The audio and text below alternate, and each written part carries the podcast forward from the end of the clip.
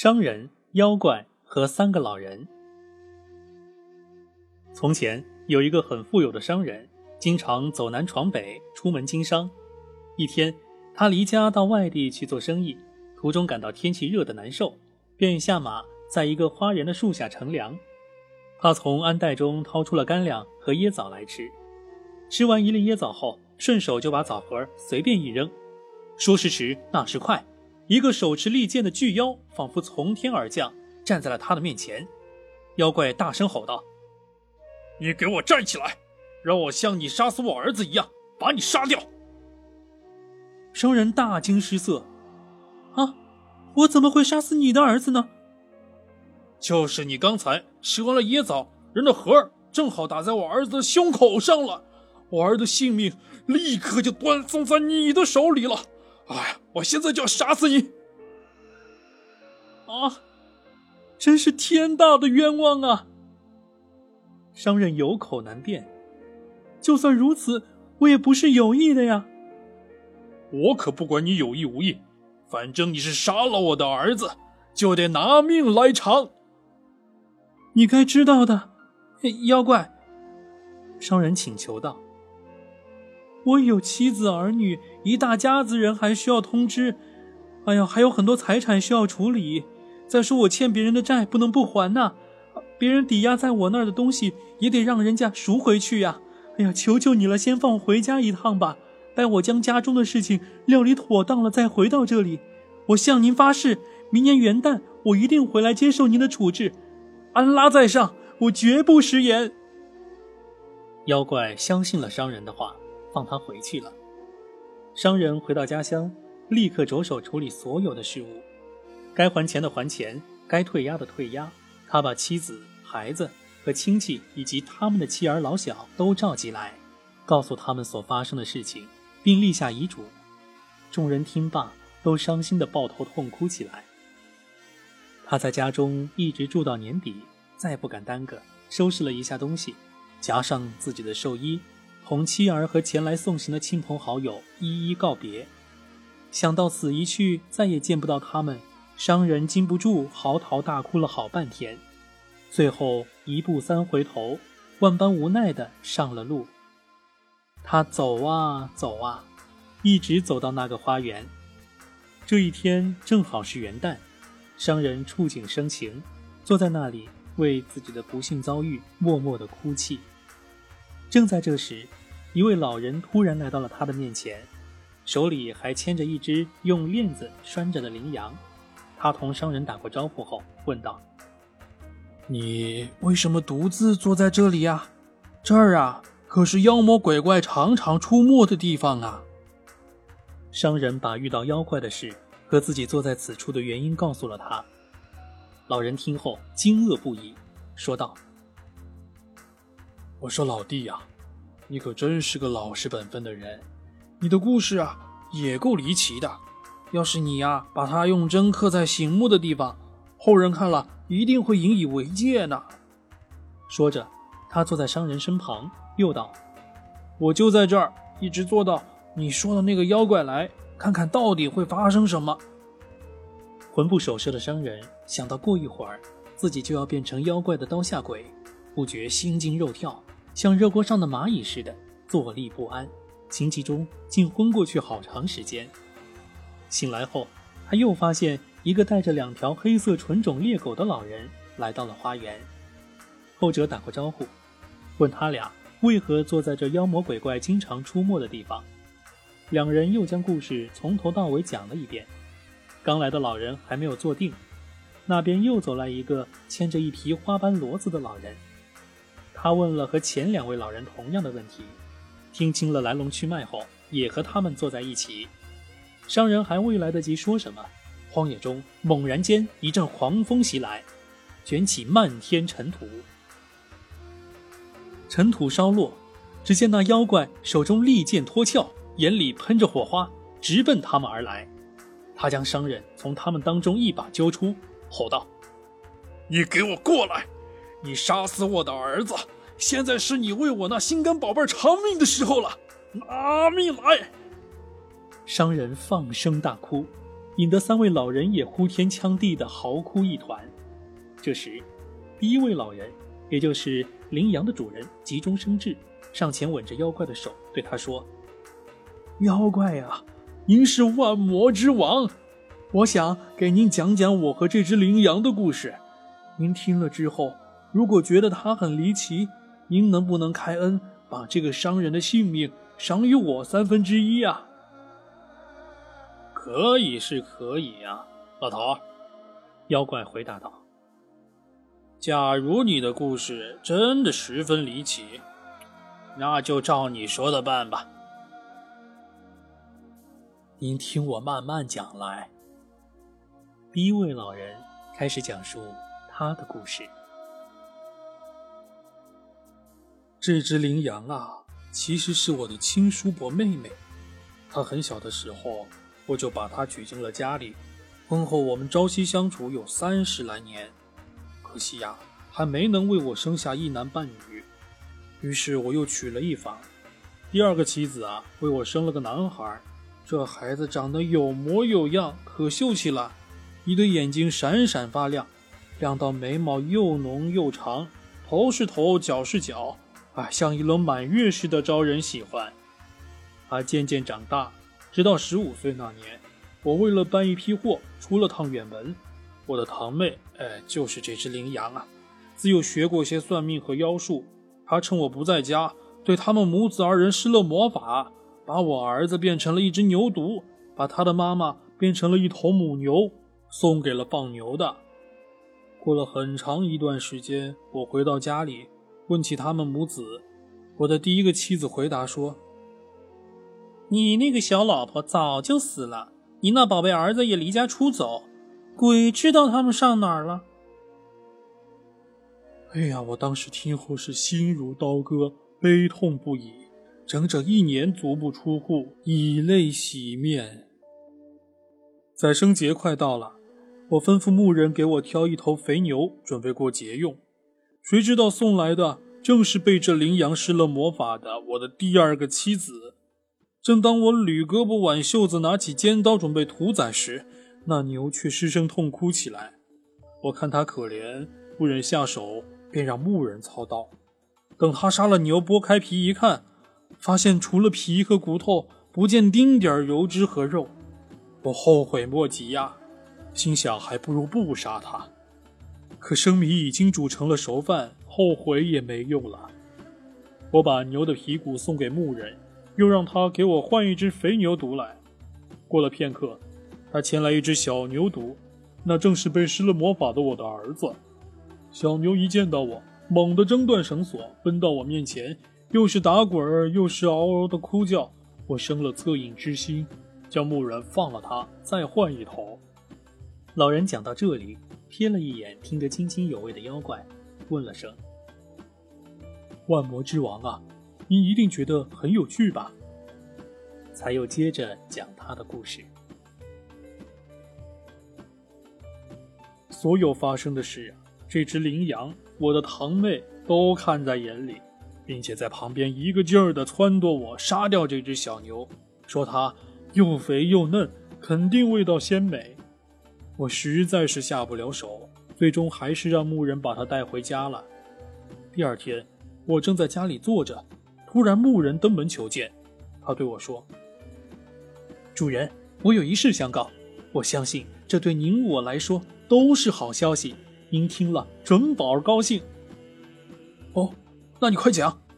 我当时催促道：“主人，我有个女儿，从小啊跟我们那儿的一个老太婆学过魔法。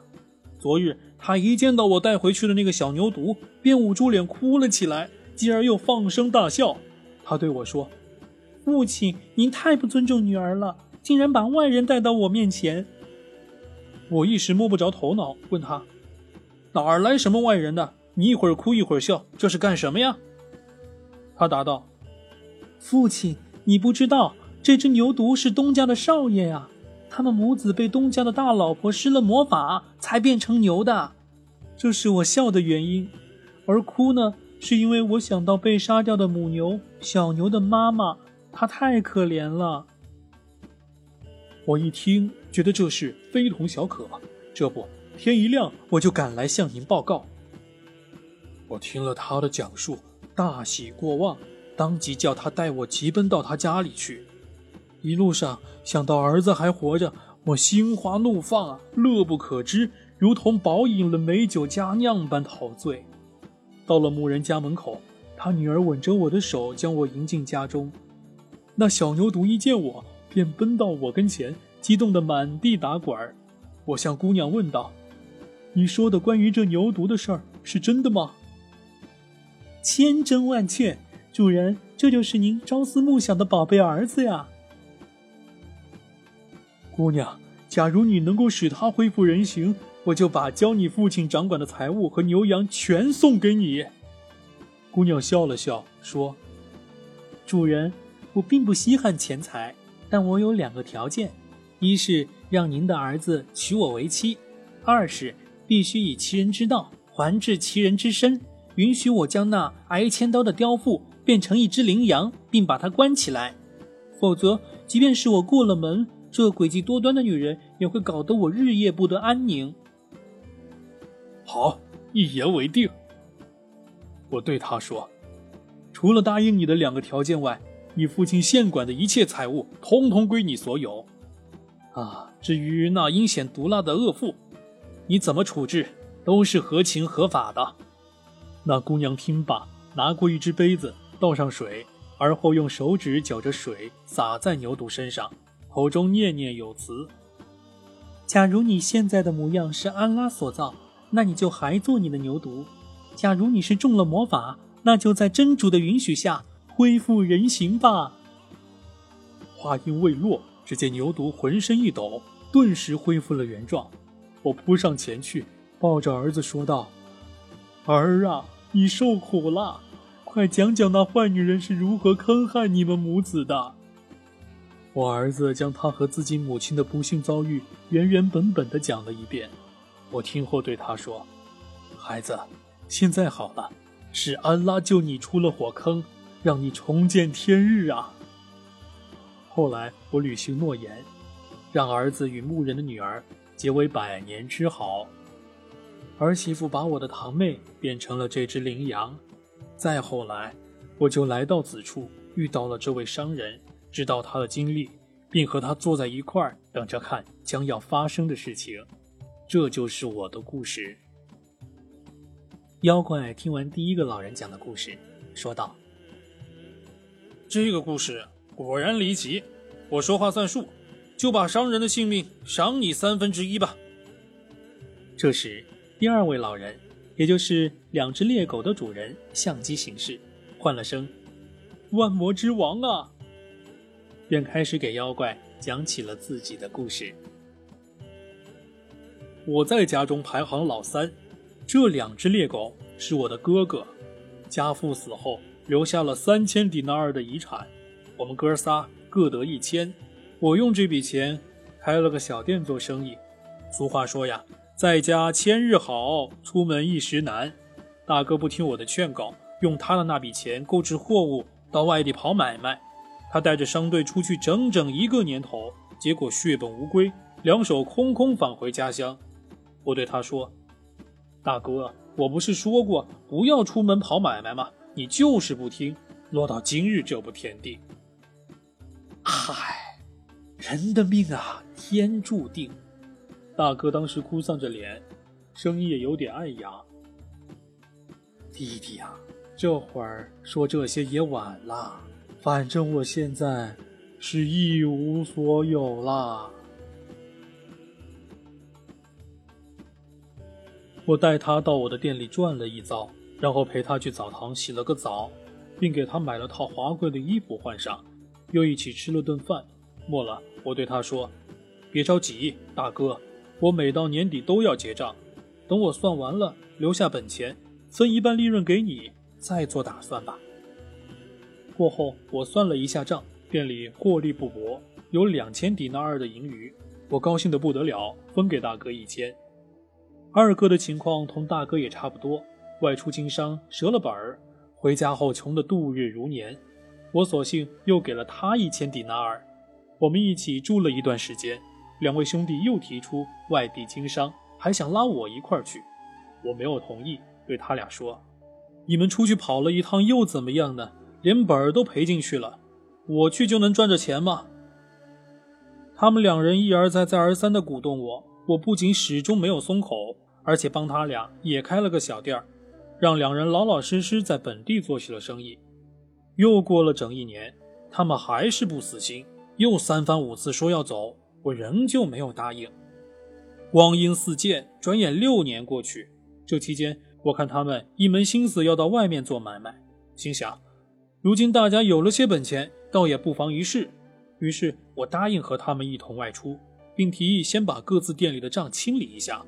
算过之后，共有六千迪纳尔。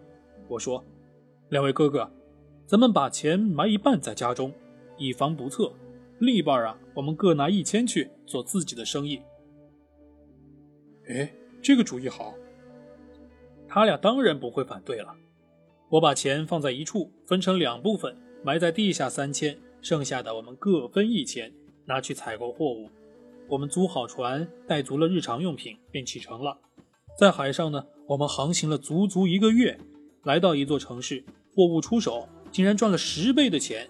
哎呀，大家喜出望外，觉得真是不枉此行啊！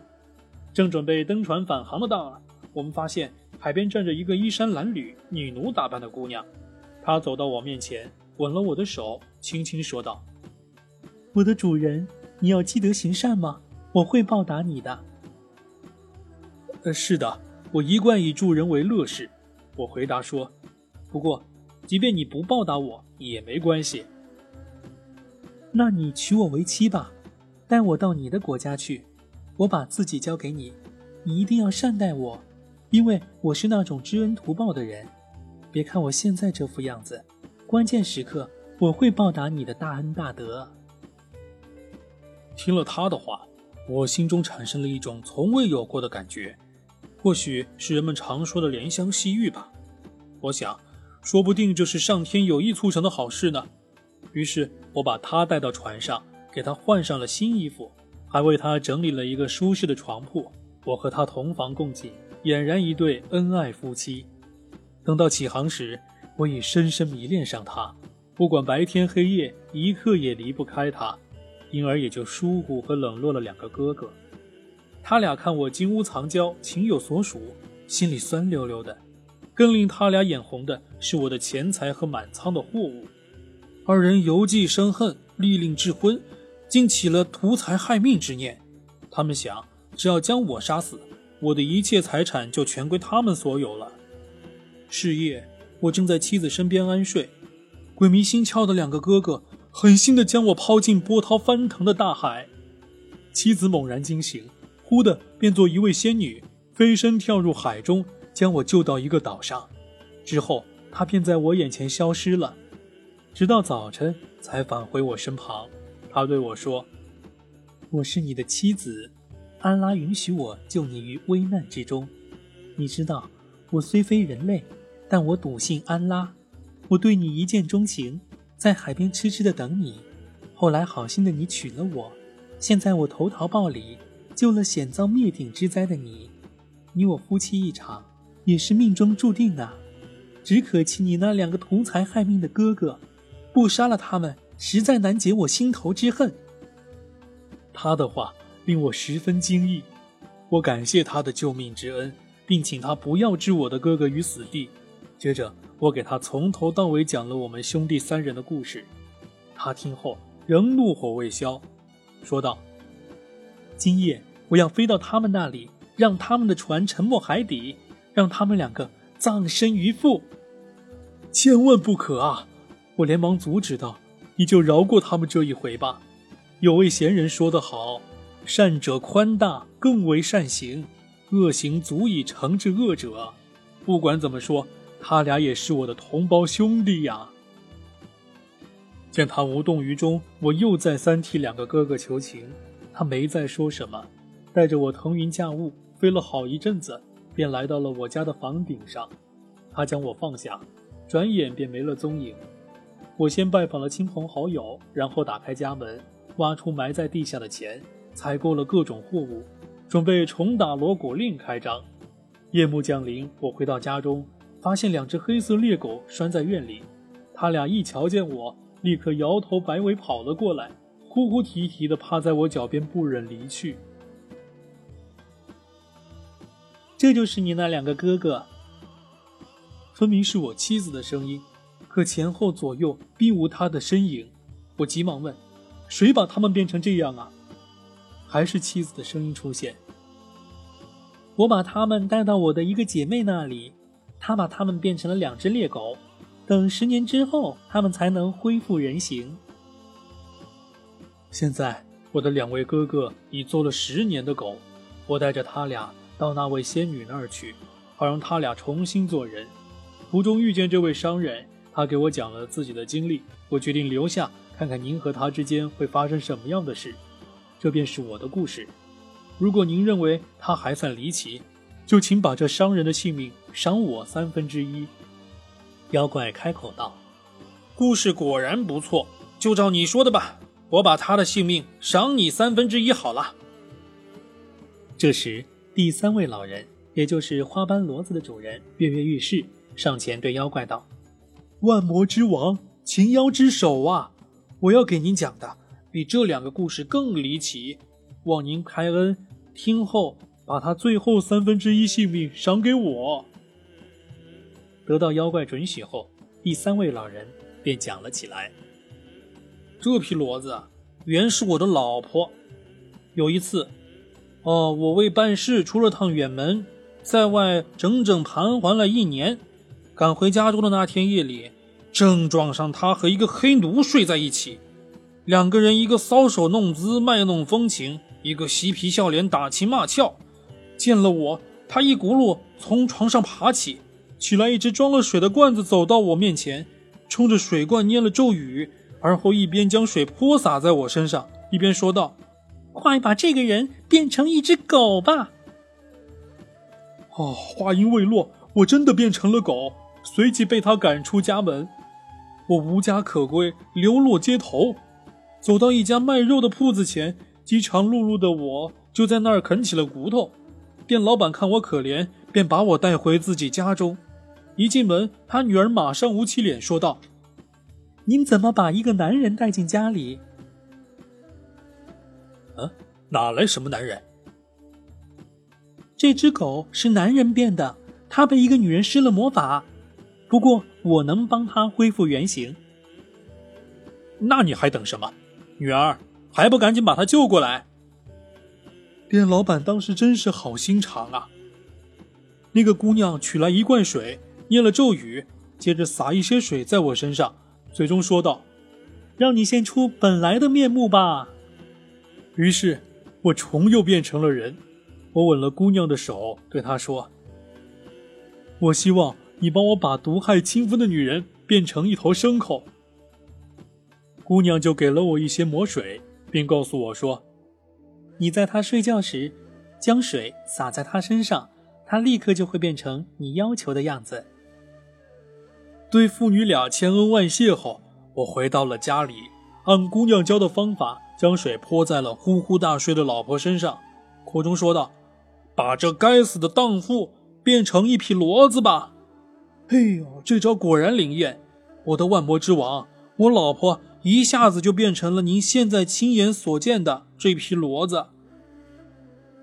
第三位老人一面说，一面扭头问骡子：“自己讲的对不对？”只见那骡子一个劲儿点头，仿佛在说：“是是，一点没错。”妖怪听完第三位老人的故事，又看见骡子刚才那副模样，乐得手舞足蹈。他信守诺言，将商人最后三分之一的性命赏给了老人。妖怪将商人交给三位老人，说是答应过他们，每人可得到商人三分之一的性命。商人劫后逢生，大喜过望，不知怎样感谢三位老人才好。他们也为他大难不死向他表示祝贺。然后便各自回自己家乡去了。这是山鲁佐德给山鲁亚尔国王讲的第一个故事，也是分为三晚所说的。而下一个故事又是什么呢？下回再说。